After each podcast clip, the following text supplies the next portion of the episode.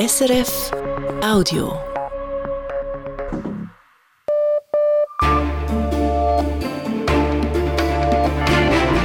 Radio SRF, Echo der Zeit mit Christina Scheidecker. Die Themen vom 28. Januar. Ein neuer Fall von Polizeigewalt sorgt in den USA für Empörung. Wir klären, was das für die politische Diskussion im Land bedeutet.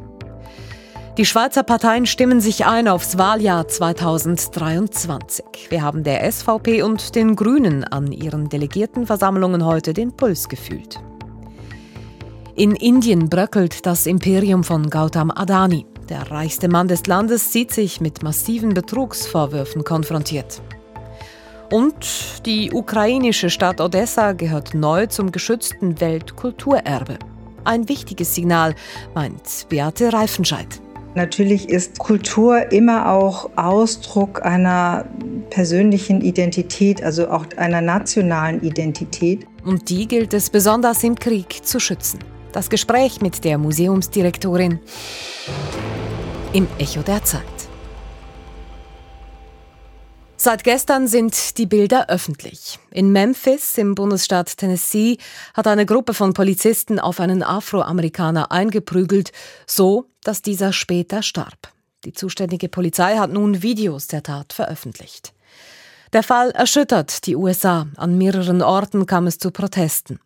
Doch so tragisch der Vorfall ist, er ist nur ein extremes Beispiel für Polizeigewalt in den USA. Und der Ruf nach landesweiten Reformen dürfte auch dieses Mal weitgehend ungehört verhallen, analysiert USA-Korrespondent Andrea Christen.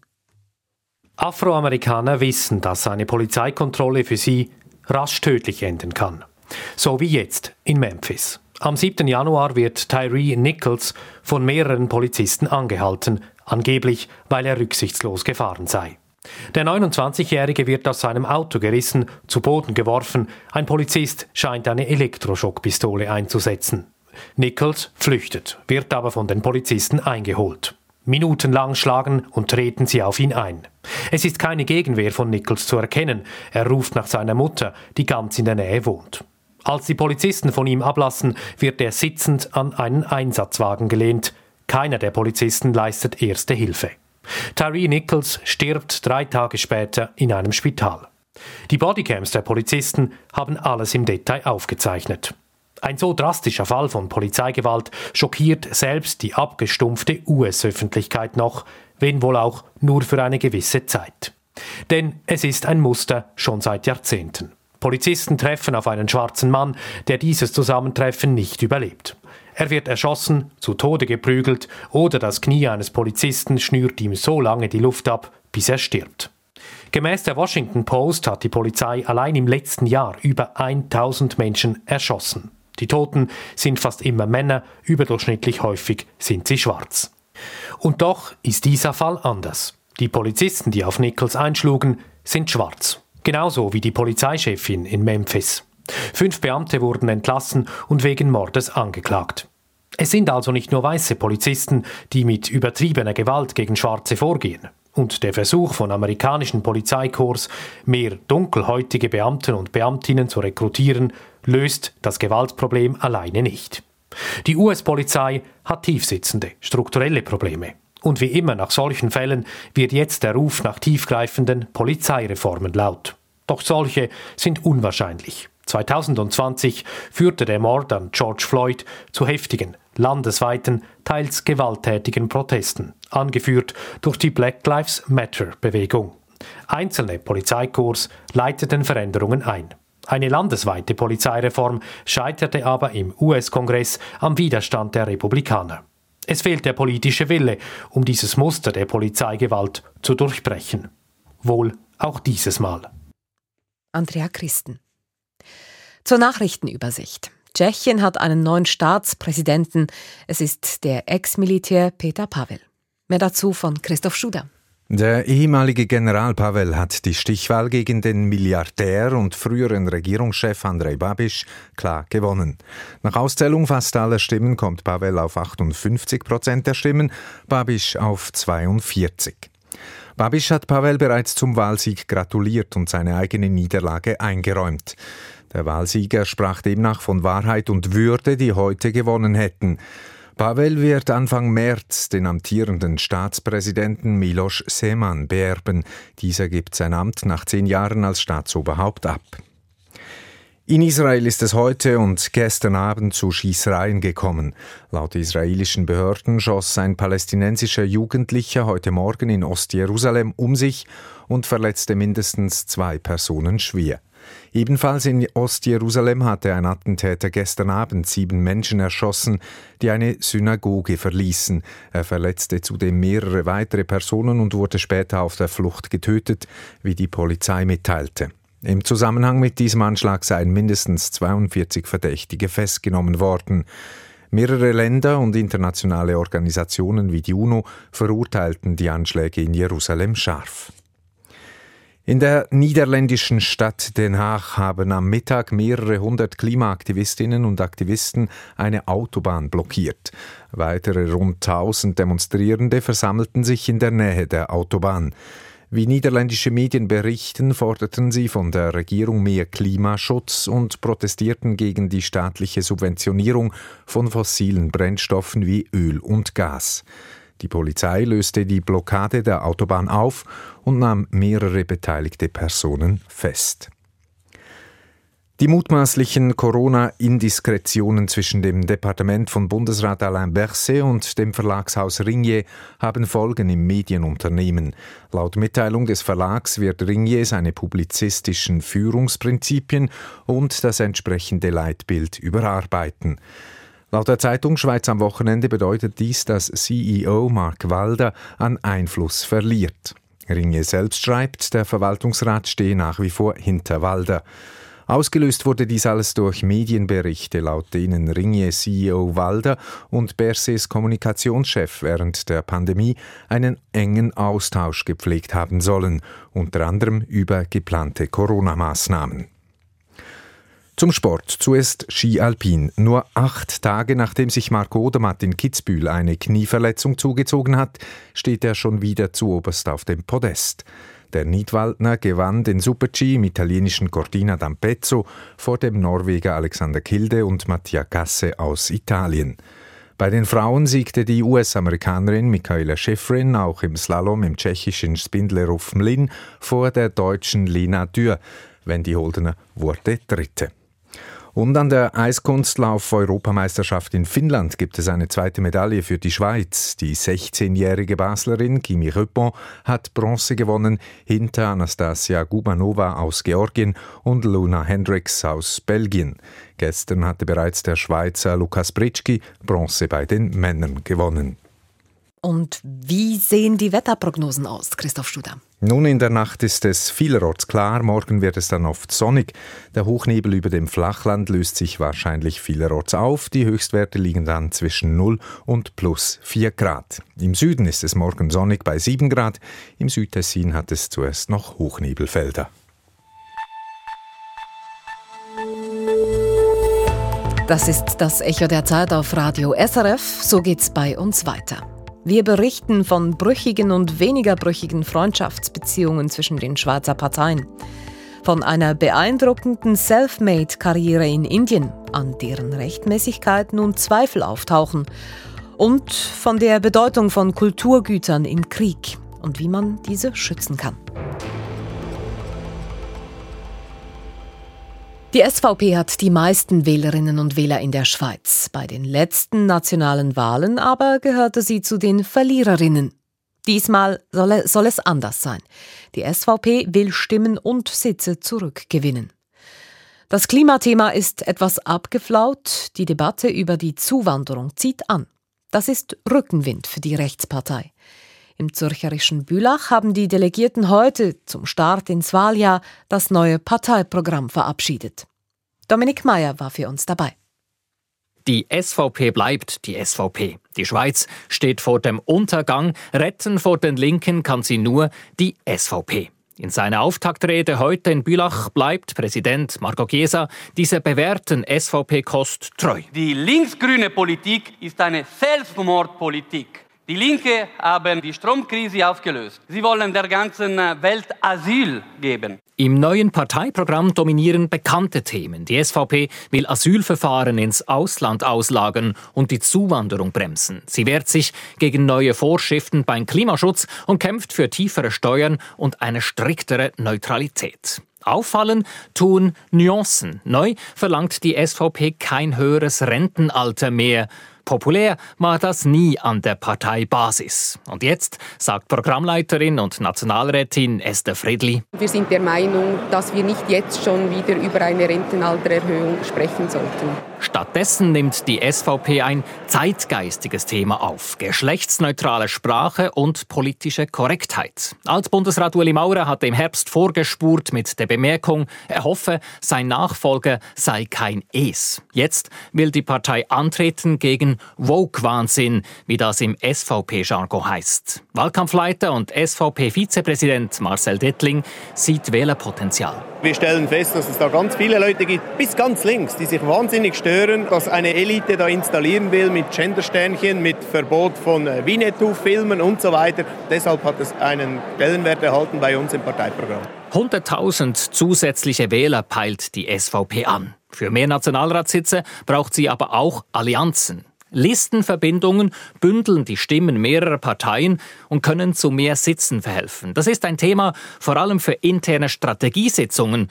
Doch für die SVP ist es so wichtig, dass es Präsident Chiesa zu einem der Hauptthemen seiner Rede macht. Wir wollen flächendeckende Listenverbindungen mit der FDP. Auf diese Avancen von rechts reagiert FDP-Präsident Thierry Burkhardt am Rand der Samstagsrundschau von Radio SRF reserviert. Wir müssen am Schluss auch auf uns schauen. Denn rechnerisch hilft eine Allianz in vielen Kantonen viel eher der SVP als der FDP. Auch deshalb hält sich FDP-Chef Burkhardt für dieses Jahr alle Optionen offen. Das muss nicht immer FDP-SVP sein, das kann auch Mitte FDP-SVP sein oder auch einmal Mitte FDP. Listenverbindungen sind vor allem Mathematik, aber auch Politik. Das zeigte sich vor den letzten nationalen Wahlen. Ein SVP-Wahlplakat stellte damals FDP und andere Parteien als Würmer, als Schädlinge dar. Die Aufregung war groß und in Kanton Schaffhausen verzichtete die FDP auch deshalb auf eine Listenverbindung mit der SVP. Wird sich die SVP dieses Jahr zurücknehmen, um die FDP an Bord zu holen? Wahlkampfleiter Dettling sagt etwas sibyllinisch. Wir sind eine Volkspartei, jeder hat das Recht, seine Meinung frei zu äußern. Aber wir wollen den bürgerlichen Block stärken und wenn wir dazu etwas beitragen können, dann werden wir dies auch tun. Tönt nach Harmonie, doch die täuscht. Die Volksabstimmung über das neue Klimaschutzgesetz diesen Sommer dürfte FDP und SVP eher spalten, ebenso die Pläne der SVP für eine neue Volksinitiative gegen die Zuwanderung. Die Freundschaft im rechten Lager, die hat Grenzen analysiert Bundeshausredaktor Dominik Mayer. Fragt sich, gilt Gleiches auch für die linken Parteien? Ähnlich wie die SVP setzen sich auch die Grünen ambitionierte Ziele fürs Wahljahr 2023. Sie wollen bei den nationalen Wahlen im Herbst drittstärkste Kraft werden. Parteipräsident Baldassar Glättli hat das heute an der Delegiertenversammlung in Genf bekräftigt. Was aber heißt das für den Sitz im Bundesrat, den die Partei seit längerem für sich reklamiert? Gerade jetzt, wo mit Bundesrat Berse ein Mitglied der Regierung wegen Corona-Indiskretionen ordentlich angeschlagen ist. Würden die Grünen auf diesen Sitz Anspruch erheben, sollte Berse zurücktreten. Auf Kosten der Bündnispartnerin im linken Lager. Andrea Jacki hat bei den Grünen nachgefragt. Von Beißhemmung zu sprechen ginge zu weit, denn die Argumente, die die Grünen vorbringen, sind nachvollziehbar. Marco Rudin, Grüner aus dem Tessin, sagt es so. Die SP ist äh, unsere Alliierte für die meisten äh, Argumente, da wollen wir jetzt nicht eine Alliierten verlieren. So hatte bereits Parteipräsident Balthasar Glättli argumentiert, als letztes Jahr SP-Bundesrätin Sommaruga ihren Rücktritt bekannt gab. Die SP greife man nicht an, weil sie Partnerin sei. Kein Angriff in der laufenden Legislatur, das sei die Abmachung. Nur, was wäre, wenn Alain Berset noch in dieser Legislatur zurücktreten würde? Er hat seinen Bundesratskollegen gegenüber offenbar beteuert, er habe nicht gewusst, dass sein früherer Kommunikationschef dem Medienhaus Ringe vertrauliche Informationen habe zukommen lassen. Sollte Bundesrat Berset das Gegenteil bewiesen werden, käme er wohl um einen Rücktritt nicht herum. Auch in diesem Fall nicht angreifen, sagt Samantha Burgoin. Sie ist Kantonsparlamentarierin im Tessin. SP ist nicht unsere Gegner, sind andere. Nationalrätin Delphine Klopfenstein-Broccini aus Genf will zwar zum jetzigen Zeitpunkt auch nicht über einen Angriff sprechen. Sie meint aber, sollte Berset früher zurücktreten, würde sich die Frage stellen. Eh bien, euh, la question se poserait à ce moment-là. Aujourd'hui, la question ne se pose pas. Parteipräsident Balthasar Glättli sprach heute bewusst nicht über einen Sitz im Bundesrat, auch nicht über Hypothesen, sollte es zu einem Rücktritt kommen. Hätte, hätte, Fahrradkette. Ich beantworte keine hypothetischen Fragen. Lieber spricht er über die Wahlziele seiner Partei. Nach dem Riesenerfolg vor vier Jahren soll die Grüne Partei noch mehr zulegen, drittstärkste Kraft werden nach SVP und SP. Laut Sotomo-Umfrage könnten die Grünen aber eineinhalb Prozent an Wähleranteilen verlieren. Glättli kontert, das sei dann immer noch das zweitbeste Resultat in der Geschichte der Grünen. Ich glaube, wir sind angekommen im Rang der großen Parteien in dieser Liga. Und solange wir in dieser Liga mitspielen, werden wir auch diesen Anspruch auf einen Bundesratssitz mit Werbe vertreten. Siegessicher machen den grünen Präsidenten Sitzgewinne in den Kantonsparlamenten. Die entsprechende Tabelle des Bundesamts für Statistik zeigt, die Grünen hatten im Oktober des letzten Jahres insgesamt 267 Sitze in Kantonsparlamenten inne gehabt. Das sind elf mehr als 2021. 2023 werde ein Schlüsseljahr, sagte Balthasar Glättli heute. Er spielte unter anderem auf das Klimaschutzgesetz an, über das bald abgestimmt wird. Eine Ablehnung wäre eine Klatsche für die Grünen. Der Wahlkampf würde schwieriger und man müsste sich fragen, was man hätte besser machen können. Aber eben, hätte, hätte, Fahrradkette.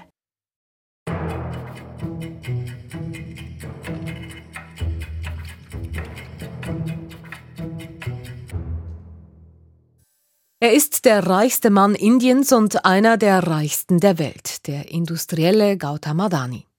Doch in diesen Tagen bekommt sein Imperium Risse, denn seine Adani-Gruppe soll Börsenkurse manipuliert haben.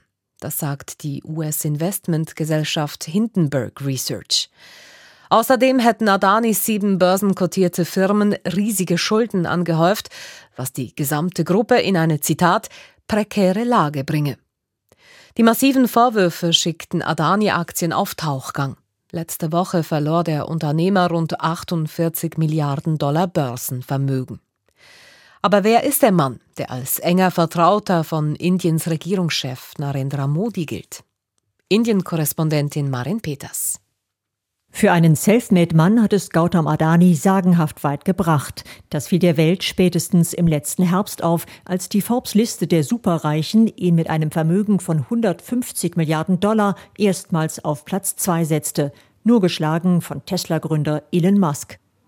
Der indische Bankenanalyst Hemindra Hazari beobachtet Adani und sein wachsendes Firmengeflecht seit Jahren. His surge in the wealth rankings globally has come about from a spectacular rise in his shares seinen Aufstieg habe Adani der spektakulären Entwicklung der Börsenkurse seiner Firmen zu verdanken, sagt Hazari am Telefon. Die meisten Aktien halte der Unternehmer selbst. Der heute 60-Jährige stammt aus einer Mittelklassefamilie im nordwestlichen Bundesstaat Gujarat. Gujarat ist auch Heimat des indischen Regierungschefs Narendra Modi. Die Grundlage seines heutigen Firmenimperiums legte Adani, als die Regierung ihm Ende der 90er Jahre erlaubte, an der Küste von Gujarat einen Hafen zu bauen. Heute ist er der größte private Hafen Indiens und Adani der größte Kohleimporteur und Produzent. Kein Zufall, denn er baute das Hafengeschäft systematisch aus, transportierte Kohle, Gas und Öl, fing an, damit zu handeln, kaufte später Minen und baute Kraftwerke. Steil nach oben ging es mit seiner Karriere aber erst ab 2014, sagt Analyst Hazari. His spectacular rise has been associated Denn 2014 übernahm sein Weggefährte Narendra Modi von der hindu-nationalistischen BJP-Partei die Regierung. Unter dem wirtschaftsnahen Modi wurde Adani der führende Infrastrukturentwickler Indiens. Als die Regierung 2018 zum Beispiel sechs Flughäfen privatisierte, weichte sie die Regeln vorher so auf, dass sich auch Firmen ohne Erfahrung im Flughafenbau an der Ausschreibung beteiligen konnten. Den Zuschlag erhielt Adani. Heute ist er auch einer der größten Flughafenbetreiber Indiens. Der Australier Tim Buckley, ein auf den Energiesektor spezialisierter Finanzanalyst, spricht von Vetternwirtschaft. Diese Vetternwirtschaft, gepaart mit großer Beharrlichkeit und Aggressivität, kennzeichne Adani. Buckley hatte Adanis Geschäftsgebaren als Berater australischer Klimaaktivisten kennengelernt, die sich gegen eine große Kohlemine Adanis wehrten. Adani überrollte alle, lokale Gemeinschaften, Aktivistinnen, Eigentümer und ignoriert bei seinen Minenaktivitäten sowohl den Klimawandel als auch Umweltschäden, sagt Buckley, ein früherer Banker. Dies, obwohl Adani inzwischen auch Milliarden in erneuerbare Energien investiert. Kritik kommt auch von anderer Seite. Schon 2015 berichtete die Credit Suisse über die kritisch hohe Verschuldung von Adanis Firmenkonglomerat. Seitdem sei die Verschuldung weiter gestiegen, sagt Bankenanalyst Hazari. Es seien vor allem indische Staatsbanken, die ihm Kredite gegeben hätten. Auch das zeige, wie eng sein Aufstieg mit der Regierung verbunden sei. Gautam Adani selbst wies Kritik stets zurück. Noch letzte Woche warb er für den Börsengang seines Flaggschiffs Adani Enterprises. Zweieinhalb Milliarden Dollar wollte er einnehmen, auch um Schulden abzubauen. Doch der Bericht des US-Investors Hindenburg machte Adani einen Strich durch die Rechnung. Auch wenn die Adani-Gruppe die Vorwürfe von Betrug und Überschuldung als bösartig zurückwies und Klage androhte, Investoren waren alarmiert und verkauften ihre Adani-Aktien. Milliardenvermögen wurde innerhalb von Stunden vernichtet. Zudem traut sich kaum ein Investor, die neuen Adani-Aktien zu kaufen. Der erhoffte Milliardenbörsengang droht zu einem riesigen Flop zu werden. Wenn Adani die Vorwürfe nicht aus dem Weg räume, könne der finanzielle Schaden langfristig sein, meint Bankenanalyst Hazari. Das könnte nicht nur ernste Folgen für Multiunternehmer Adani haben, sondern auch für die vielen Banken, die ihm Geld geliehen haben. Die UNESCO, die Kulturorganisation der Vereinten Nationen, hat dieser Tage in einem Eilverfahren die Altstadt der ukrainischen Hafenstadt Odessa zum gefährdeten Weltkulturerbe erklärt.